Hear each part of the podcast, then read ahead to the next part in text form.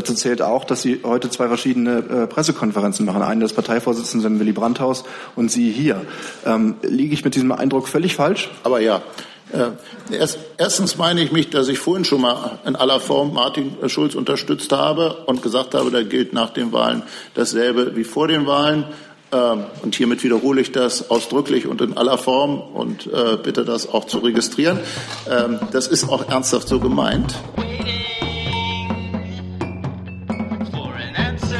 Begrüße Sie zur kurzfristig angesetzten Pressekonferenz mit Stefan Weil, Ministerpräsident des Landes Niedersachsen und Spitzenkandidat der Sozialdemokraten bei der gestrigen Wahl zu den Auswirkungen der Landtagswahl auf die Bundespolitik. Herzlich willkommen. Hey Leute, Jung und Naiv gibt es ja nur durch eure Unterstützung. Ihr könnt uns per PayPal unterstützen oder per Banküberweisung, wie ihr wollt. Ab 20 Euro werdet ihr Produzenten im Abspann einer jeden Folge und einer jeden Regierungspressekonferenz. Danke vorab. Sie haben das erste Wort dabei. Ja, vielen Dank zunächst einmal für die Einladung.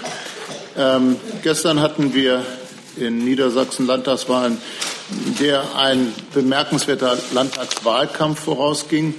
Ich muss einfach noch mal in Erinnerung rufen, wie die Situation zweieinhalb Monate vorher gewesen ist.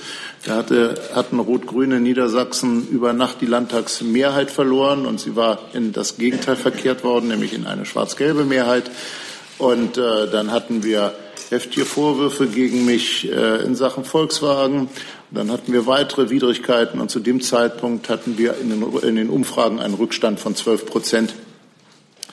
Ähm, dann gab es auch die Bundestagswahlen, die ja bekanntlich für die SPD äh, alles andere als eine rauschende Ballnacht gewesen sind. Und auch das hat ganz bestimmt den Wahlkampf in Niedersachsen schon mit beeinflusst, aber auf eine besondere Art und Weise.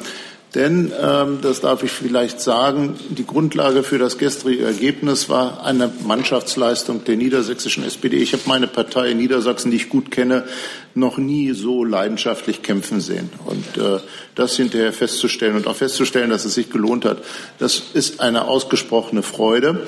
Äh, es ist dann eine wirklich, äh, ja, ich finde jedenfalls äh, fulminante Aufholjagd geworden. Äh, die gestern damit endete, dass wir zum ersten Mal seit 1998 wie die stärkste Partei sind, dass wir 3,3 Prozent Vorsprung vor der Union haben. Etwas, was eigentlich niemand für möglich gehalten hätte. Und äh, so finden Sie einen sehr zufriedenen Menschen vor mir. Auch deswegen, ich weiß ja, dass ich mich in Berlin befinde, weil das natürlich schon jedenfalls für meine Bundespartei ein ermutigendes Zeichen ist. Das war ein Jahr mit einer ganzen Kette von teils heftigen Wahlniederlagen. Und dass die letzte Wahl dieses Jahres dann ein solches Ergebnis bringt, das beflügelt hoffentlich auch viele, die in der SPD natürlich auch wissen wollen, ähm, wie man, dass man am Ende auch Erfolg haben kann. Ich finde es übrigens durchaus auch bemerkenswert, dass dieses Niedersächs, dass diese niedersächsische Wahl zum gleichen Zeitpunkt stattgefunden hat wie die österreichischen Nationalratswahlen. Ähm, allerdings mit unter völlig anderen Vorzeichen. Äh, ich freue mich darüber, dass wir in Niedersachsen eine steigende Wahlbeteiligung hatten und dass es äh, erstmals seit langer Zeit auch wieder gelungen ist, die Mehrheit der früheren Nichtwähler für die SPD zu überzeugen. Das ist ganz lange nicht der Fall gewesen. Ähm, ich muss offen zugeben, dass ich selber mir über die Gründe noch nicht vollends im Klaren bin, aber das Ergebnis, das finde ich ausgesprochen überzeugend. Und deswegen bin ich heute gern nach Berlin gereist auch um zum Ausdruck zu bringen, dass die niedersächsische SPD gestern ebenso wie in Zukunft, aber wie auch in der Vergangenheit sich wirklich als ein sehr loyaler Teil der Bundes-SPD empfindet und wir weiterhin alles tun werden, um den Erfolg der gesamten Bundespartei weiter äh, voranzutreiben.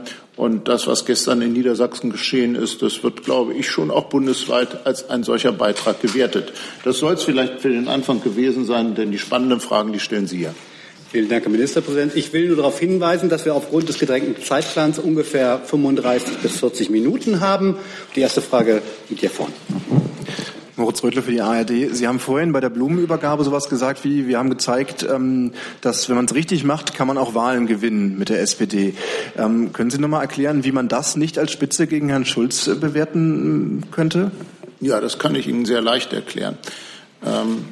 Einmal deswegen, weil jede Wahl unter ganz anderen Umständen stattfindet. Das gilt nicht nur zwischen Bundes Bundestags- und Landtagswahlen, sondern das gilt auch schon unter, äh, innerhalb einzelner Bundesländer mit völlig unterschiedlichen Schwerpunktthemen ähm, und äh, letztlich auch unterschiedlichen politischen Konstellationen. Und dann kommt vielleicht noch etwas weiteres hinzu, das will ich ausdrücklich sagen. Das gestrige Ergebnis ist nicht nur äh, die Folge eines sehr engagierten Wahlkampfs, sondern auch einer jahrelangen Arbeit. Äh, wenn Sie sich unterschiedliche Umfragen in den letzten Jahren angucken, konnte die Landesregierung in Niedersachsen immer auf ein hohes Maß an Zufriedenheit schauen. Ähm, und äh, ohne diesen Sockel an Zufriedenheit wäre es auch gar nicht anders gegangen. Oder wenn äh, derzeit nach meinem Beitrag zum Wahlergebnis gefragt wird, ohne jahrelange Arbeit ist so etwas nicht vorstellbar. Ähm, ich glaube, dass das auch mit Gründe sind, die in Niedersachsen dazu beigetragen hat, dass bei uns alles gepasst hat. Und aus all dem können Sie aber auch natürlich entnehmen, dass da, wo so andere Bedingungen herrschen, dann auch andere Ergebnisse hoffentlich die, äh, wahrscheinlich die Folge sein werden. Bitte schön. Philipp Neumann, Funke Mediengruppe. Herr Weil, können Sie noch mal erklären, warum Martin Schulz der richtige Parteivorsitzende ist und wollen Sie selbst Parteivize werden? Nein, will ich nicht. Und ich kann Ihnen gerne erklären, warum Martin Schulz der richtige Parteivorsitzende ist. Manche von Ihnen oder jedenfalls manche Kollegen von Ihnen aus Berlin waren dabei beim Wahlkampfauftakt der SPD vor etwa zwei Wochen in Cuxhaven und waren, wenn ich die Berichte recht verstanden habe, ein wenig erstaunt darüber, wie Martin Schulz dort empfangen worden ist. Das ist aber keine Ausnahme, denn Martin Schulz genießt unverändert eine tiefe emotionale Verbundenheit seiner Mitgliedschaft. Das ist in Niedersachsen so und ich möchte annehmen, dass das auch in anderen Landes, äh, Bundesländern und anderen Landesverbänden der Fall ist. Die, die SPD bundesweit hat jetzt im Rahmen ihres Erneuerungsprozesses wirklich eine ganze Reihe von schwierigen Aufgaben. Dafür ist es zwingend notwendig, dass wir eine Spitze haben, eine Parteiführung haben, die diesen Prozess steuert, die aber auch nicht nur auf der rationalen, sondern auch auf der emotionalen Ebene sagen wir mal, sich einig mit der Mitgliedschaft weiß und vor allen Dingen auch umgekehrt. Und das empfinde ich in Verbindung mit seiner Integrationskraft als unschätzbare Vorteile von Martin Schulz. Und deswegen hat er meine volle Unterstützung. Das habe ich so oder so ähnlich vor den Wahlen gesagt bei uns und das wiederhole ich gerne. Herr Kollege. Henning Bethke vom Flensburger Tageblatt. Herr Weil, Sie haben gesagt, das Ergebnis beflügelt Parteifreunde, die wissen wollen, wie man Wahlen gewinnt. Was können denn die ähm, Genossen auf Bundesebene von ihrem Wahlkampf der niedersächsischen SPD lernen? Was können sie sich abgucken? Und die zweite Frage, Sie haben ja gesagt, Sie wollen nicht in den äh, Sie wollen nicht stellvertretender Bundesvorsitzender werden. Den Anspruch könnten Sie jetzt ja erheben. Warum wollen Sie es eigentlich nicht? Ich kann mich nicht erinnern, dass ich das gesagt hätte. Ich habe immer gesagt, dass mich diese Frage nicht belastet und dass wir darüber zu gegebener Zeit miteinander reden werden. Ich werde mich in jedem Fall sehr engagiert einbringen in den Erneuerungsprozess äh, der SPD. Das Sie haben doch gerade gesagt, das, will ich nicht. Oder habe ich Sie falsch Sie haben doch gerade gesagt, Sie wollen nicht als stellvertretender Bundesvorsitzender kandidieren. Als, als äh, Parteivorsitzender werde ich ganz bestimmt nicht kandidieren. Als Stellvertretender. Ach so, Entschuldigung. Dann habe ich. Nein, nein, nein. Gottes Willen, nein, nein, nein. So schnell geht das hier. Ja, ja, die Berliner sind immer zu schnell für eins, wenn man so tief aus der norddeutschen Tiefebene kommt. Ähm, also noch einmal, äh, Martin Schulz hat meine volle Unterstützung und was äh, mein Wort in der SPD angeht, mache ich mir keine Sorgen und welche Beiträge ich dazu in den nächsten Jahren leisten kann, an welchen Stellen mit oder ohne Parteiamt, das werden wir ganz in Ruhe besprechen, aber es ist kein Thema, das mich in Ernst sonderlich bewegt. Was kann, kann die Bundes-SPD lernen? So, wenn Sie so fragen, würde ich sagen gar nichts. Und zwar deswegen, weil das Niedersächse, die niedersächsischen Landtag, der, der niedersächsische Landtagswahlkampf keine Blaupause für andere Wahlkämpfe ist.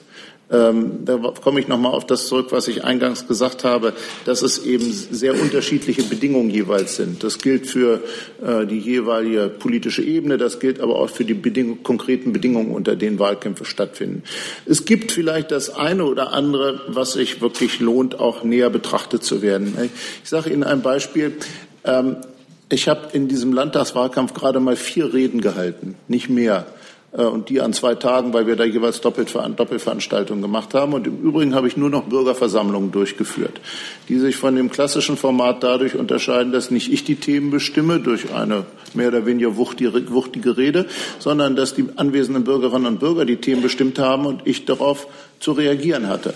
Äh, was automatisch zu einer Gesprächssituation führt, was nach meinen Erfahrungen automatisch auch dazu führt, dass es wesentlich konzentrierter zugeht, aber vielleicht, dass die Leute auch durchaus zufriedener äh, wieder nach Hause gehen. Also eine deutlich dialogische Form des Wahlkampfs, als das klassischerweise der Fall ist.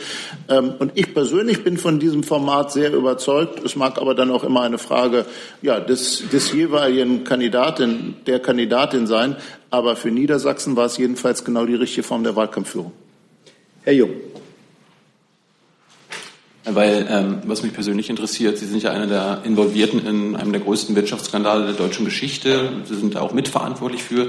Wie schafft man das, das Thema aus dem Wahlkampf zu halten, beziehungsweise trotzdem von seinen Bürgern wiedergewählt zu werden? Na, Herr Jung, mit allem Respekt, da waren jetzt gleich verschiedene Sachen drin, die ich nicht unwidersprochen lassen wollte. Erstens, ich bin nicht verantwortlich, ich bin mitverantwortlich für die Aufarbeitung dieses Skandals. Da mache ich ehrlicherweise schon großen Unterschied zwischen der Entstehung, Entstehung und der Aufarbeitung äh, von Dieselgate. Und zweitens, es war beileibe nicht so, dass Volkswagen nicht Wahlkampfthema gewesen ist. Dafür hat schon meine politische Konkurrenz gesorgt, die dieses Thema in der ihr angemessen erscheinenden Art und Weise angesprochen hat. Ähm, es mag allerdings durchaus sein, dass in Niedersachsen dieser Schuss nach hinten losgegangen ist. Ähm, und zwar deswegen, weil ich sehr klar zum Ausdruck gebracht habe, dass ich mich, was das Problembewusstsein angeht in Sachen Dieselgate, ungern von irgendjemandem übertreffen lasse. Ähm, dass ich aber davor warne, dieses Thema, das für Niedersachsen von entscheidender Bedeutung ist, sagen wir mal zum Gegenstand von billigen Wahlkampf Auseinandersetzung zu machen, also ohne tatsächlich etwas mehr in die Tiefe zu gehen. Äh, denn wenn man in die Tiefe geht, dann ist es sofort eigentlich nicht mehr Wahlkampf geeignet. Dann ist man zum Beispiel nach der, bei der Frage nach der Unternehmenskultur und der Haltung, die über viele Jahre hinweg entstanden ist und ohne die Dieselgate gar nicht denkbar gewesen wäre. Ähm, und ich habe mich auch darauf bezogen und ähm, ich glaube, das war auch klug, ähm, dass beispielsweise über 70.000 Beschäftigte bei Volkswagen in einer Unterschriftenaktion darum gebeten haben, macht diese Krise unseres Unternehmens nicht zum Gegenstand einfach so von oberflächlichen Wahlkampfauseinandersetzungen. Ich habe mich daran gehalten und ich glaube, das war richtig so. Zusatz? Sie sprechen von einer Erneuerung der SPD. In welche Richtung soll es denn gehen? In die britische Richtung, also ähm, Corbyn, Labour, also Ab Abkehr von neoliberalen Ideen oder wo, wo soll es hingehen? Das ist wirklich ein ziemlich schwieriger Prozess, vor dem die SPD steht. Sie muss sich nämlich im Grunde fast auf allen Ebenen fragen, ähm, liegen wir richtig? Oder sie muss sich andersrum fahren, wie muss eine linke Volkspartei eigentlich sein? Äh, heute, damit sie wieder mehrheitsfähig sein kann, und zwar überall mehrheitsfähig sein kann. Ähm, das geht für mich los bei der Frage, sehr genau miteinander zu besprechen, was sind denn jetzt unsere Schwerpunkte für unsere nächsten, für die nächsten Jahre und wie konkret arbeiten wir diese Themen durch. Ich mache es an einem konkreten Beispiel fest. Ich glaube, dass wir den Bereich Gesundheit und Pflege in den letzten Jahren nicht so behandelt haben, wie er seiner Bedeutung nach hätte behandelt werden müssen. Das ist nämlich ein äh, Bereich, der buchstäblich Millionen von Menschen auf den Nägeln brennt. Teils, weil sie selbst Patienten oder pflegebedürftig sind, teilweise, weil sie Angehörige haben, teils, weil sie in diesen Bereichen arbeiten. Das ist ja einer der, der größten Branchen in Deutschland. Und ähm, ich, es ist einfach ein Thema, das sehr alltagsnah ist äh, das ja, den Alltag von äh, einer Mehrheit der Bevölkerung berührt, wo man durchaus auch aus Sicht der SPD fragen darf, stimmt eigentlich das System, in dem wir arbeiten, oder müssen wir nicht tatsächlich sehr grundsätzlich rangehen, damit Sie mich nicht missverstehen. Ich bin kein Gesundheitsexperte. Was mir aber auffällt, ist, dass die Unzufriedenheit mit unserem Gesundheitssystem wirklich mit den Händen zu greifen ist. Vielleicht sage ich Ihnen mal ein Beispiel, das eigentlich so gut wie nicht in Medien auftaucht, also jedenfalls in den niedersächsischen Medien, aber in jeder meiner Bürgerversammlungen. Buchstäblich in jeder, jedenfalls so, aus, so lange, soweit sie außerhalb von Großstädten stattgefunden hat. Das ist die ärztliche Versorgung im ländlichen Raum. Das ist, klingt erstmal ziemlich langweilig eigentlich, ist es aber mitnichten, wenn man sieht, dass es immer schwieriger wird, ähm, junge Ärzte zu motivieren, im ländlichen Raum als Allgemeinmediziner zu praktizieren. Und Ärztinnen vor allen Dingen, denn die stellen eine Mehrheit der jungen äh, medizinischen Generation dar. Ähm, das ist so ein Bereich, nur als ein sehr praktisches Beispiel, an dem deutlich wird, dass die SPD selbst sich kritisch reflektieren muss. Sind wir eigentlich nah genug bei den Problemen, die Leute ernsthaft beschäftigen? Äh, denn ganz am Ende kann die SPD nur mehrheitsfähig dann sein, wenn ich sage mal die normalen Wählerinnen und Wähler wenn die sich von der SPD angesprochen fühlen und ihr Vertrauen äh, erhält. Frau Müller. Herr Weil, ähm, Martin Schulz hat heute Morgen, ähm, als Sie von Mannschaftsleistung und so gesprochen haben, hatte ich den Eindruck, äh, mehrfach betont, dass die Geschlossenheit der SPD ja auch äh, dazu beigetragen hat, dass sie sozusagen befreit ausspielen konnten in Niedersachsen. Mein Eindruck war, zumindest so einen winzig kleinen Anteil am Wahlsieg hätte er auch gerne. War das auch Ihr Eindruck? Und wenn jetzt in Niedersachsen ähm, Jamaika diskutiert wird, wie groß ist denn Ihre Sorge, dass das vielleicht wirklich am Ende darauf hinausläuft, vielleicht sogar sozusagen im Schwang der Berliner Jamaika-Gespräche? Ich meine, wäre ja nicht das erste Mal, dass der Wahlsieger am Ende dann nicht den Regierungschef stellt. Also ähm, zunächst will ich nochmal ausdrücklich bestätigen, der Umstand, dass die SPD sich äh, weit überwiegend in den letzten drei Wochen sehr diszipliniert verhalten hat, also Funkdisziplin hat walten lassen. Der hat uns natürlich insoweit das Leben leichter gemacht, als wir uns auf uns selbst konzentrieren konnten. Hätten wir in der gleichen Zeit eine Kakophonie von innerparteilicher Diskussion erlebt, wäre es für uns unvergleichlich schwieriger geworden. Ähm, Umgekehrt proportional kann man wahrscheinlich sagen, dass die niedersächsische CDU jetzt nicht gerade begünstigt gewesen ist von der ja doch deutlich spürbaren Kritik, die es innerhalb der Union an der Bundeskanzlerin und an ihrer Analyse des Bundestagswahlergebnisses gibt. Ähm, die zweite Frage war, Jamaika. Ähm. Jamaika. Da sehe ich in Niedersachsen tatsächlich keine Grundlage dafür. Und zwar deswegen, weil fast alle gegenseitig erklärt haben, also der in Betreff kommenden äh, Partnerinnen und Partner, das sei mit ihnen nicht zu machen, das stöße, stoße auf aller, allergrößte Schwierigkeiten. Das beginnt bei der CDU über die FDP bis zu den Grünen. Kurze Nachfrage. Dann müssten, also wenn solche Ausschlüsse sozusagen das Ende aller äh, Tage wären, dann müssen wir aber auch nicht mehr auf eine rote Ampel hoffen, oder? Oder glauben Sie, dass Sie die, F weil die FDP hat ja auch klar gesagt, rote Ampel will sie nicht. Dann reden wir jetzt eigentlich nur noch über eine große Koalition, oder? Ja, es gibt einen klitzekleinen Unterschied bei dem zweiten Thema. Äh, haben mindestens zwei von drei Partnern derzeit auch öffentlich ihre Offenheit erklärt. Äh, ein dritter äh, nicht oder noch nicht. Das werden die nächsten Tage und Wochen womöglich zeigen. Äh, wissen Sie, ich habe gestern einen ganz klaren Regierungsauftrag bekommen von den Wählerinnen und Wählern. Äh, ich denke, das wird die Grundlage der Gespräche in der nächsten Zeit sein. Und ich weiß genau auch, was meine Verantwortung an der Stelle ist. Ich mache doch gar kein Hehl daraus. Ich hätte sehr gerne die bisherige Regierungsformation weiter äh, gehabt weitergeführt. Ich äh, glaube, wir haben auch wirklich sehr gut und mit erfolgreich miteinander gearbeitet. Aber ganz am Ende entscheiden die Wähler durch ihr Votum, unter welchen Bedingungen Regierungen zustande kommen. Und das ist für mich handlungsleitend. Herr Hartwig. Herr Ministerpräsident, in den früheren Jahrzehnten sind ja erfolgreiche äh, Landespolitiker oder Ministerpräsidenten der SPD immer auch gleich für bundespolitische äh, Ämter empfohlen oder gehandelt worden äh, für den Parteivorsitz oder für die Kanzlerkandidatur die nächste. Erwarten oder befürchten Sie einen solchen Ruf auch in Ihre Richtung in nächster Zeit? Weder noch. Herr Kollege. Ja, Martin Klings von der Zeit. Ähm, jetzt beginnt, beginnen die Mühen der Ebene. Sie müssen Koalitionsverhandlungen führen. Wo sehen Sie Schmidt, Schnittmengen mit der FDP, wenn Sie mit denen ein, oder wenn Sie denen ein Angebot unterbreiten? Und wie wollen Sie verhindern, dass am Ende die eigentlich ungeliebteste Koalition herauskommt, eine große?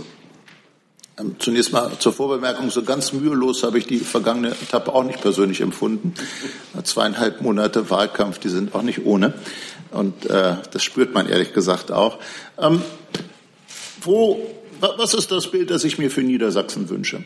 Das ist eine weltoffene Gesellschaft, ähm, die wirtschaftlich stark ist, aber in der auch, sagen wir mal, ein hohes Maß an Gemeinsinn herrscht und übrigens auch natürlich in der ökologische Vernunft äh, mit eine große Rolle spielt.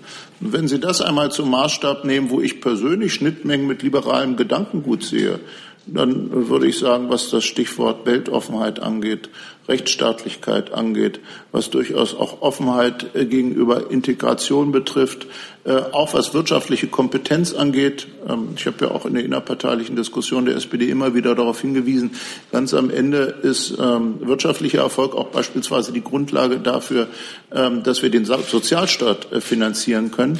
Also persönlich fallen mir da eigentlich eine ganze Reihe von Stichworten ein, wie Sie merken. Und wie verhindern Sie, dass die große Koalition zustande kommt, die ungeliebteste aller Koalitionen?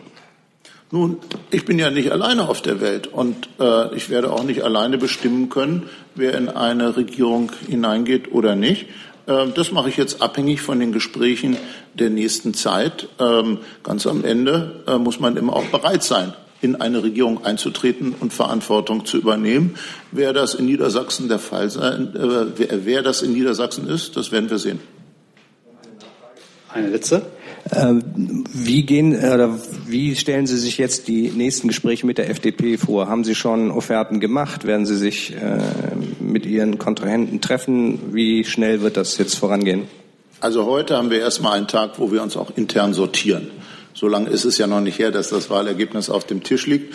Und äh, ich habe ja gestern bereits angekündigt, dass ich mit den im Landtag vertretenen Parteien, mit Ausnahme der AfD, äh, Gespräche führen will, jedenfalls sie ihnen anbieten werde. Äh, und derjenige, der bereit ist, sich auf ein solches Gesprächsangebot einzulassen, ja, mit dem werde ich mich treffen, wann und wo er oder sie will. Bitte. Andreas Niesmann, RND. Herr Wald, zwei Fragen, wenn Sie gestatten. Ähm, einmal haben Sie ja jetzt einen thematischen Punkt gemacht, äh, Gesundheit, Pflege, was sich in der SPD ändern soll. Mich würde interessieren, was äh, muss aus Ihrer Sicht strukturell, organisatorisch passieren? Und die zweite Frage, Sie haben mehrfach betont, wie loyal der Landesverband Niedersachsen war zum Parteichef Martin Schulz, äh, vermute ich.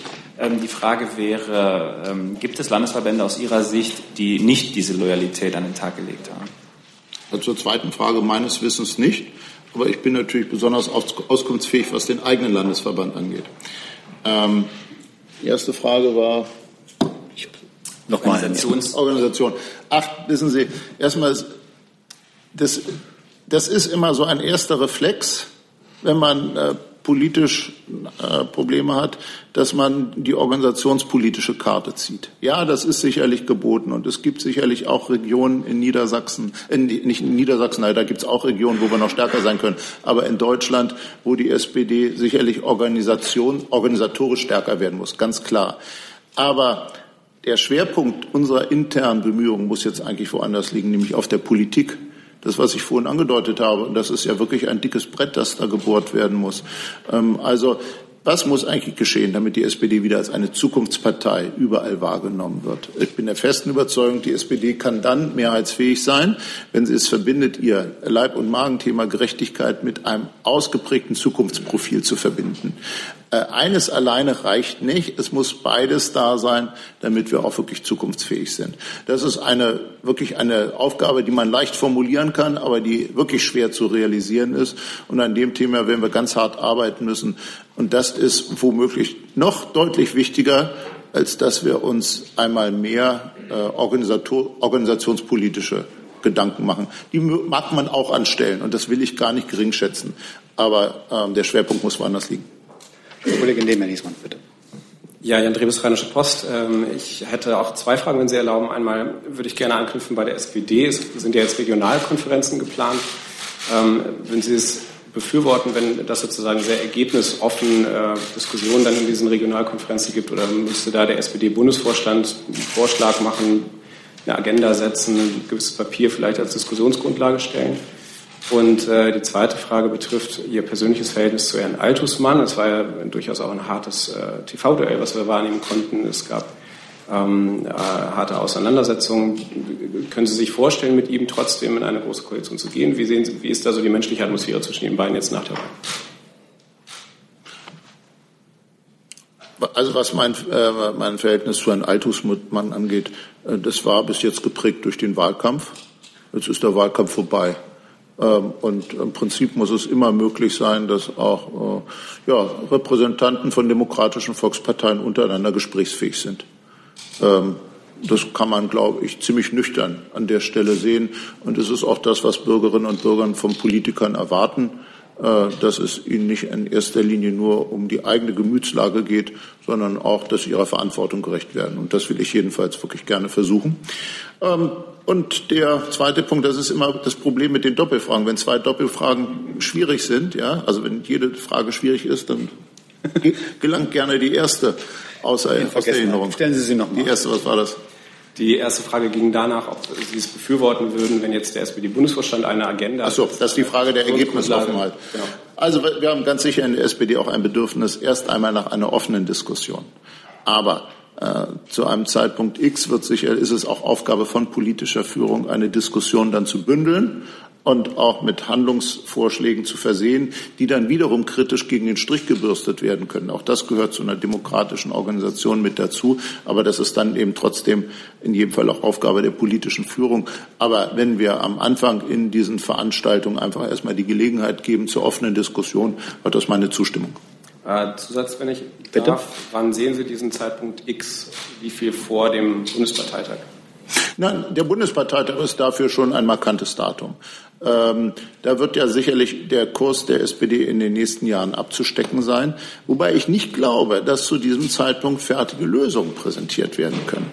Das, worüber wir innerhalb der SPD sprechen, aber auch ähm, das, was ähm, äh, sagen wir mal, jetzt auch schon bereits einfach auf dem Tisch liegt. Das sind ja wirklich dicke Bretter und ich glaube nicht, dass man die mal eben bis Dezember ein für alle Mal regeln kann. Die SPD muss sich auf einen längeren Prozess auch der internen Diskussion mit einstellen. Und je besser es uns gelingt, diese Diskussion spannend zu machen, auch externe wirklich auf eine spannende Art und Weise mit einzubeziehen, desto mehr mag das dann aber auch gleich der Beginn eines Comebacks sein. Frau Ulrich. Äh, daran gleich anschließend, Herr Weil-Angler Ulrich vom ARD-Hörfunk, ähm, diesen längeren Prozess der internen Diskussion welche Köpfe, die uns vielleicht noch verborgen sind, sehen Sie als Erneuerungsköpfe, vielleicht neben Ihrem eigenen jetzt der Bundes-SPD? Das wäre meine erste Frage. Und die zweite, wenn Sie jetzt die GroKo, wo man sieht, Sie, Sie würden sie machen, wenn sie nötig ist, Sie lieben sie sicher nicht selber, aber würden Sie damit auch den Oppositionskurs Ihres Bundes, also des, des Parteichefs, so ein bisschen bundespolitisch ad acta oder ad absurdum führen, wenn man einerseits bundesweit sagt, es geht gar nicht und daraus ja auch politisches Kapital schlägt und gleichzeitig in Niedersachsen dann sagt, naja gut, machen wir halt? Was Niedersachsen angeht, muss ich jetzt gar nicht groß spekulieren. Ähm, das werden wir sehen, aber dass ganz am Ende die Parteien auch die Aufgabe, Aufgabe haben, aus einem Wahlergebnis eine Regierung zu bilden. Das liegt ja klar auf der Hand. Wir können ja nicht umgekehrt so lange wählen lassen, bis uns das Ergebnis gefällt. Es läuft nun mal so, dass die Wählerinnen und Wähler der Politik die Vorgaben machen. Und das wird sicherlich auch dieses Mal wieder in Niedersachsen so der Fall sein. Und es tut mir leid mit diesen Doppelfragen. Da verwirren Sie mich mit den neuen Köpfen. Ja, ach, genau, fällt mir an, da haben Sie auch erfreulicherweise die jüngeren Köpfe mit angesprochen, einschließlich meines eigenen. Das empfinde ich als ein großes Kompliment. Ähm, also äh, auch die niedersächsische SPD wird für die personelle Erneuerung der SPD über die nächsten Jahre hinweg immer wieder auch mit eigenen Angeboten sicherlich aufwarten, und zwar solchen, die auch einfach gute, gut sind, wo äh, die Qualität vorhanden ist. Aber Sie ein Verständnis dafür haben, dass ich jetzt in der Bundespressekonferenz da nicht mit Namen äh, um mich werfe. Aber wir können schon sagen, dass wir in Niedersachsen junge, gute Leute haben. Hm? Herr Jung. Weil ich möchte mal zurück zur Neuausrichtung der SPD. Sie sind da ein bisschen vorhin, haben Sie sich ausgewichen. Ähm, es gibt ja SPDler wie Marco Bülow, ist auch ein Bundestagsabgeordneter, der fordert eine grundsätzliche Neuausrichtung. Der will in diese Corbyn-Ecke äh, von Labour aus Großbritannien weg vom Neoliberalismus. Äh, und das würde auch bedeuten, dass die führenden Köpfe aus der SPD weg müssten, wie Herr Gabriel, Herr Schulz und so weiter, die für die Agendapolitik stehen. Dafür stehen Sie ja auch. Also ich verstehe Sie richtig, dass Sie diese Art von Neuausrichtung nicht befürworten. Also, dass ich für Neoliberalismus stehen würde, das höre ich offen gestanden, Herr Jung, das erste Mal in meinem ganzen Leben. Äh, ich kann Ihnen sagen, ich war zu den Hochzeiten des Neoliberalismus in Deutschland der Verband, äh, Präsident des Verbandes der kommunalen Unternehmen, sodass die ganzen neoliberalen Bestrebungen sozusagen die natürlichen Feinde äh, der von mir vertretenen Kommunalunternehmen gewesen sind. Nein, das ist, glaube ich, ein schiefes Bild. Ähm, was die SPD stärker wieder schaffen muss, als sie das in den vergangenen Jahren geschafft hat, ist wahrgenommen zu werden als eine Partei, die wirklich real existierende Herausforderungen und Sorgen von vielen Millionen Bürgerinnen und Bürgern aufgreift. Und das ist meines Erachtens in der Tat wichtiger als die Frage, na, die Sie eben mit angesprochen haben, ich überspitze es mal, Macron oder Corbyn. Ähm, wir haben in Deutschland völlig andere Bedingungen als in Großbritannien. Ähm, in Großbritannien haben sie noch eine sehr viel ausgeprägtere Klassengesellschaft beispielsweise, als das in Deutschland der Fall ist. Und ich muss offen sagen, wenn ich mir die Europapolitik von äh, Corbyn angucke, dann kann ich mir nicht vorstellen, dass sich äh, die SPD so etwas zu eigen machen kann. Und zwar deswegen, weil es den Interessen gerade der Bundesrepublik massiv widersprechen würde. Ich glaube, das ist einfach eine Fragestellung, die sich so in Deutschland, jedenfalls in der SPD, derzeit nicht stellt. Es geht für mich vielmehr darum, wie wir eigentlich wieder mehr im gesellschaftlichen Zentrum äh, wirklich Zustimmung erlangen können. Äh, ich habe mich zum Beispiel wirklich sehr gefreut, dass wir gestern bei den Landtagswahlen in Niedersachsen zum ersten Mal seit ewigen Zeiten einen großen Teil der vorangegangenen Nichtwähler für die SPD zurückgewonnen haben. Also da ist es erkennbar gelungen, dass Leute gesagt haben, ich habe mich jetzt lange nicht mehr beteiligt an Wahlen, aber wenn, dann stimme ich jetzt schon für die SPD. Ich habe mich auch sehr gefreut, dass bei, der, bei, den Landtagswahlen in Niedersachsen die SPD gerade im äh, Bereich von Arbeiterinnen und Arbeitern deutlich an Zustimmung gewonnen hat. Das ist auch schon länger nicht mehr der Fall gewesen. Also darum geht es mir. Und das sind übrigens gleichzeitig auch alles aktive Beiträge, äh, damit wir erfolgreich gegen Rechtspopulisten vorgehen. Äh, ein Wermutstropfen hatte das Wahlergebnis gestern für mich, und zwar, dass doch die AfD in den Landtag gekommen ist. Niedersachsen ist wirklich eines derjenigen Länder, wo wir die relativ größte Chance gehabt hätten, das unter den heutigen Bedingungen zu verhindern. Aber es hat leider nicht geklappt. Ähm, aber in diese Richtung müssen wir weiter arbeiten, denn ich bin der festen Überzeugung, nur durch die gute Arbeit der etablierten demokratischen Parteien wird es gelingen, wirklich auf Dauer ähm, der AfD wiederum ihre Erfolge unmöglich zu machen. Zusatz? Dann anders gefragt, wie wollen Sie die Bürger von einer neuen SPD überzeugen mit den alten Gesichtern? Ich höre nicht von Ihnen, dass Sie wollen, dass äh, die alten Gesichter, die für die Agendapolitik und die für die alte SPD stehen, ähm, dass Sie die loswerden wollen. Und fordern Sie ein neues Grundsatzprogramm der SPD. Braucht die das? Mit den neuen Gesichtern auch eine personelle Erneuerung wird nach und nach natürlich Teil dieses Prozesses sein, vor dem die SPD jetzt steht. Ja, das ist so. Ähm, und das muss auch so sein. Wenn man bei 20 Prozent der Wählerstimmen angekommen ist, dann muss man einfach auch erkennen, dass es jetzt äh, wirklich Zeit ist, sich auch auf eine längere Strecke mit einzustellen. Ja, ich würde mich ausgesprochen freuen, wenn wir es ganz schnell schaffen, wieder in die Erfolgsspur zurückzukommen. Ähm, aber es werden ja alle Beteiligten nicht unbedingt jünger. Nach und nach ist das selbstverständlich so zu sehen. Ähm, zweite Frage war Grundsatzprogramm. Bin ich persönlich offen. Ähm, das Grundsatzprogramm der SPD ist zwar einerseits erst zehn Jahre alt. Wenn man sich aber anschaut, was in diesen zehn Jahren passiert ist, dann ist das wirklich eine, eine ungeheuer dynamische Entwicklung. Also die Smartphones sind gerade einmal zehn Jahre alt wenn ich das recht erinnere. Und das steht ja gewissermaßen äh, als Symbol nicht nur für eine wirtschaftliche, sondern letztlich auch für eine Kultur, Kultur, Kulturrevolution, die wir in dieser Zeit erlebt haben und die noch lange, lange nicht so vorbei ist. Ähm, wenn ich mir überlege, welche äh, Dynamik wir zum Beispiel bei den weltweiten Fluchtbewegungen haben, ähm, dass wir inzwischen unter dem Gesichtspunkt der Friedenssicherung ganz andere Herausforderungen haben, als man vor zehn Jahren noch unterstellt hat. Ja, dann gibt es eine ganze Reihe von Themen, ähm, die zeigen, dass man durchaus auch Anlass hat, durchaus sich der eigenen Grundsatzposition von neuem zu versichern und möglicherweise anzupassen. Das ist jetzt nicht das allererste, was für mich bei der SPD auf, auf der Agenda steht, das Stichwort Grundsatzprogramm. Aber äh, mindestens, spätestens mittelfristig halte ich das durchaus für diskutabel. Ich habe jetzt noch vier Wortmeldungen und würde damit die, Geräte, die Frageliste mal schließen, weil wir dann gleich den nächsten Gast hier begrüßen. Der Kollege von. Nochmal Moritz Rödle für die ARD. Herr Weil, Sie gelten als einer von denjenigen, die am Wahlabend Bundestagswahl dafür gesorgt haben, dass Martin Schulz ähm, Parteivorsitzender bleiben konnte. Heute wiederum hat mir so ein Signal irgendwie gefehlt, dass Sie sich voll hinter Martin Schulz stellen. Dazu zählt auch, dass Sie heute zwei verschiedene äh, Pressekonferenzen machen. Eine des Parteivorsitzenden Willy Brandhaus und Sie hier. Ähm, liege ich mit diesem Eindruck völlig falsch? Aber ja. Äh, erst, erstens meine ich mich, dass ich vorhin schon mal in aller Form Martin Schulz unterstützt habe und gesagt habe, da gilt nach den Wahlen dasselbe wie vor den Wahlen. Ähm, und hiermit wiederhole ich das ausdrücklich und in aller Form und äh, bitte das auch zu registrieren. Ähm, das ist auch ernsthaft so gemeint. Äh, ich habe vorhin darauf hingewiesen, warum Martin Schulz äh, wirklich im Moment aus meiner Sicht für den schwierigen Prozess, vor dem die SPD steht, zwingend notwendig an der Spitze der SPD ist. Zweitens kann ich Sie auch darauf verweisen, dass Martin Schulz und ich heute schon eine gemeinsame Pressekonferenz gegeben haben, nämlich um 10 Uhr im Willy Brandt Haus. Ja, also, äh, mein, wie oft müssen wir täglich gemeinsam gemeinsam auftreten. Ne? Alles, alles gut. Frau Müller. Also nochmal, äh, der Niedersächsische Landesverband, das war ja, glaube ich, auch die Frage zwischendurch einmal, wie es denn so ausschaut. Ne? Der Niedersächsische Landesverband und Ihr Landesvorsitzender, also ich, haben da eine selten klare Position und zu der stehe ich auch.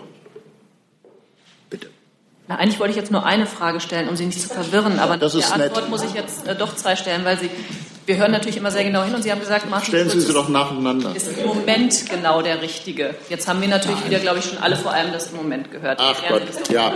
Also das, das liegt einfach daran, wenn man aus den Tiefen der norddeutschen Tiefebene eingeladen wird nach Berlin. Äh, in dieser Phase der SPD, und die wird noch eine ganze Weile anhalten, in dieser Phase der Erneuerung brauchen wir an der Spitze eine, einen Vorsitzenden mit wirklich einer sehr ausgeprägten Integrationskraft und der Fähigkeit, auch emotional die Mitgliedschaft mitzunehmen. Das ist wirklich nicht einfach. Das sind wirklich schon ziemlich hohe Anforderungen. Und Martin Schulz hat die, und deswegen muss es auch so sein, dass irgendwann einmal wieder eine andere Phase kommt. Ja, das gilt für sämtliche politische Ämter, aber auf nicht für mich absehbare Zeit. Bevor ich die zweite Frage stelle, vielleicht die Bemerkung, ich glaube, Sie wollen deswegen nicht Bundesvize werden, weil Sie sich dann nicht mehr auf die Tiefebene berufen könnten, wenn Sie unsere Fragen falsch verstehen oder wie Ihre Antwort. Das mag sein, ja, dann müssten es andere Gründe sein, meinen Sie, ne? Ähm, und dann noch eine Frage, weil Sie gesagt haben, ähm, die SPD muss vor allem auch inhaltlich stärker werden. Haben gesagt, vom Leib- und Magenthema Gerechtigkeit, das muss mit einem ausgeprägten Zukunftsmodell gekoppelt werden. Ich hatte ja immer den Eindruck, äh, dass die SPD in ihrem Wahlprogramm versucht hat, genau das zu machen, dass sie eben nicht nur mit Gerechtigkeit bombardiert wurde, sondern auch mit Zukunft, Zukunft, Zukunft. War das nicht genug? War das noch falsch gekoppelt? War das nur nicht gut kommuniziert? Unser Problem ist ja gewesen, dass, da bin ich auch nicht der Einzige, der das öffentlich sagt, dass wir in dem Bundestagswahlkampf viele Themen hatten, aber kein Thema. Und dass wir sehr viel genauer hinschauen müssen, was sind unsere Schwerpunkte und wie können wir die auch wirklich über eine längere Zeit hinweg kommunizieren.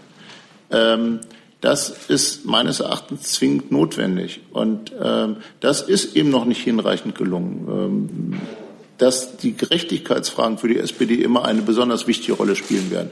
Das ist so und dazu stehe ich auch persönlich.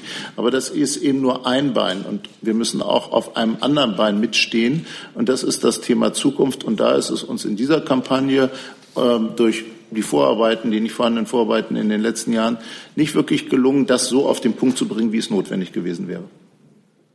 Frau Kollegin. Ja, Arena Lehmann, Rheinzeitung. Äh, Malu Dreyer äh, regiert ja in Rheinland-Pfalz in einer Ampel. Äh, werden, Sie die, äh, werden Sie sie die Tage mal anrufen und äh, Ihre Erfahrungen äh, in Erfahrung bringen wollen? Und die zweite Frage, wie weit liegen denn eigentlich FDP und Grüne bei Ihnen im Land auseinander? Was beobachten Sie da? Mit Malu Dreyer habe ich schon gesprochen. Sie hat mir äh, von ihrer erfolgreichen politischen Arbeit in Rheinland-Pfalz berichtet und mir das selber empfohlen. Ähm, was Niedersachsen angeht, ähm, gibt es zwischen FDP und, äh, und Grünen tatsächlich eine ganze Reihe von äh, durchaus kontroversen Themen, ähm, über die miteinander zu sprechen wäre. Ähm, und das wird eine der Themen sein, mit denen wir uns in, den nächsten, in der nächsten Zeit befassen. Die letzte Frage geht an. Also da geht es beispielsweise um die Fragen, wie genau können wir uns eine moderne Landwirtschaftspolitik vorstellen. Niedersachsen ist ja das Agrarland Nummer eins. Äh, Die Landwirtschaft ist der, die zweit, der zweitwichtigste wirtschaftliche Sektor äh, nach der Automobilwirtschaft. Äh, Und das ist also schon ein wirklich relevantes Thema. Und zwar gerade auch deswegen, weil wir eine besonders intensive Landwirtschaft haben, äh, infolge dieser Intensität, aber auch natürlich entsprechende Nutzungskonflikte, also Stichwort Umweltschutz, Verbraucherschutz, Tierschutz etc., durchaus aus unserem Land bekannt sind. Dann geht die letzte Frage jetzt an Frau Ulrich.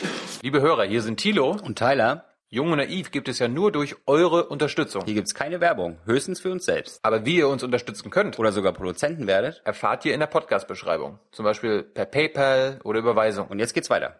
Und die ist auch ganz einfach. Sie hatten gesagt, Sie sind offen für ein neues Grundsatzprogramm. Haben Sie das schon mit Ihrem Parteichef diskutiert? Er- Erleben Sie, dass das im, in, im Parteivorstand oder in den Parteigremien was ist, was da auf Interesse stößt, beziehungsweise schon selber angedacht ist, sowas in die Wege zu leiten? Nein, wir stehen auch erst am Anfang dieses Diskussionsprozesses. Ich will auch gar nicht sozusagen sagen, dass das die ersten Aufgaben sind, die zu lösen sind. Äh, ein gutes Grundsatzprogramm, das müsste ja auch immer über einen ganzen, über einen ganzen Zeitraum hinweg entwickelt werden. Ähm, aber Sag mal, wenn ich die Veränderungen in der Welt und in der deutschen Gesellschaft mir anschaue, dann ist es wirklich eine sehr intensive Diskussion wert und die muss geführt werden. Es ist allerdings nicht die drängendste, die wir haben. Sprich, was Schnelleres muss her. Ja, wir werden sicherlich jetzt erstmal diesen Prozess strukturieren müssen, ähm, nämlich sauber äh, zu definieren, worüber haben wir zu reden, Wann haben wir darüber zu reden? Mit wem haben wir darüber zu reden? Und wann müssen auch Ergebnisse vorliegen, damit dann äh, für die nächsten Runde der Wahlen auf beispielsweise europäischer oder auf der nationalen Ebene, also der Bundestagswahlen, ja, die erneuerte SPD dann auch mit größerer Aussicht auf Erfolg wieder ansetzen und angreifen kann. Ich danke für diese Pressekonferenz. Vielen Dank, Herr Ministerpräsident. Einen schönen Tag. Tschüss, frohes Schaffen.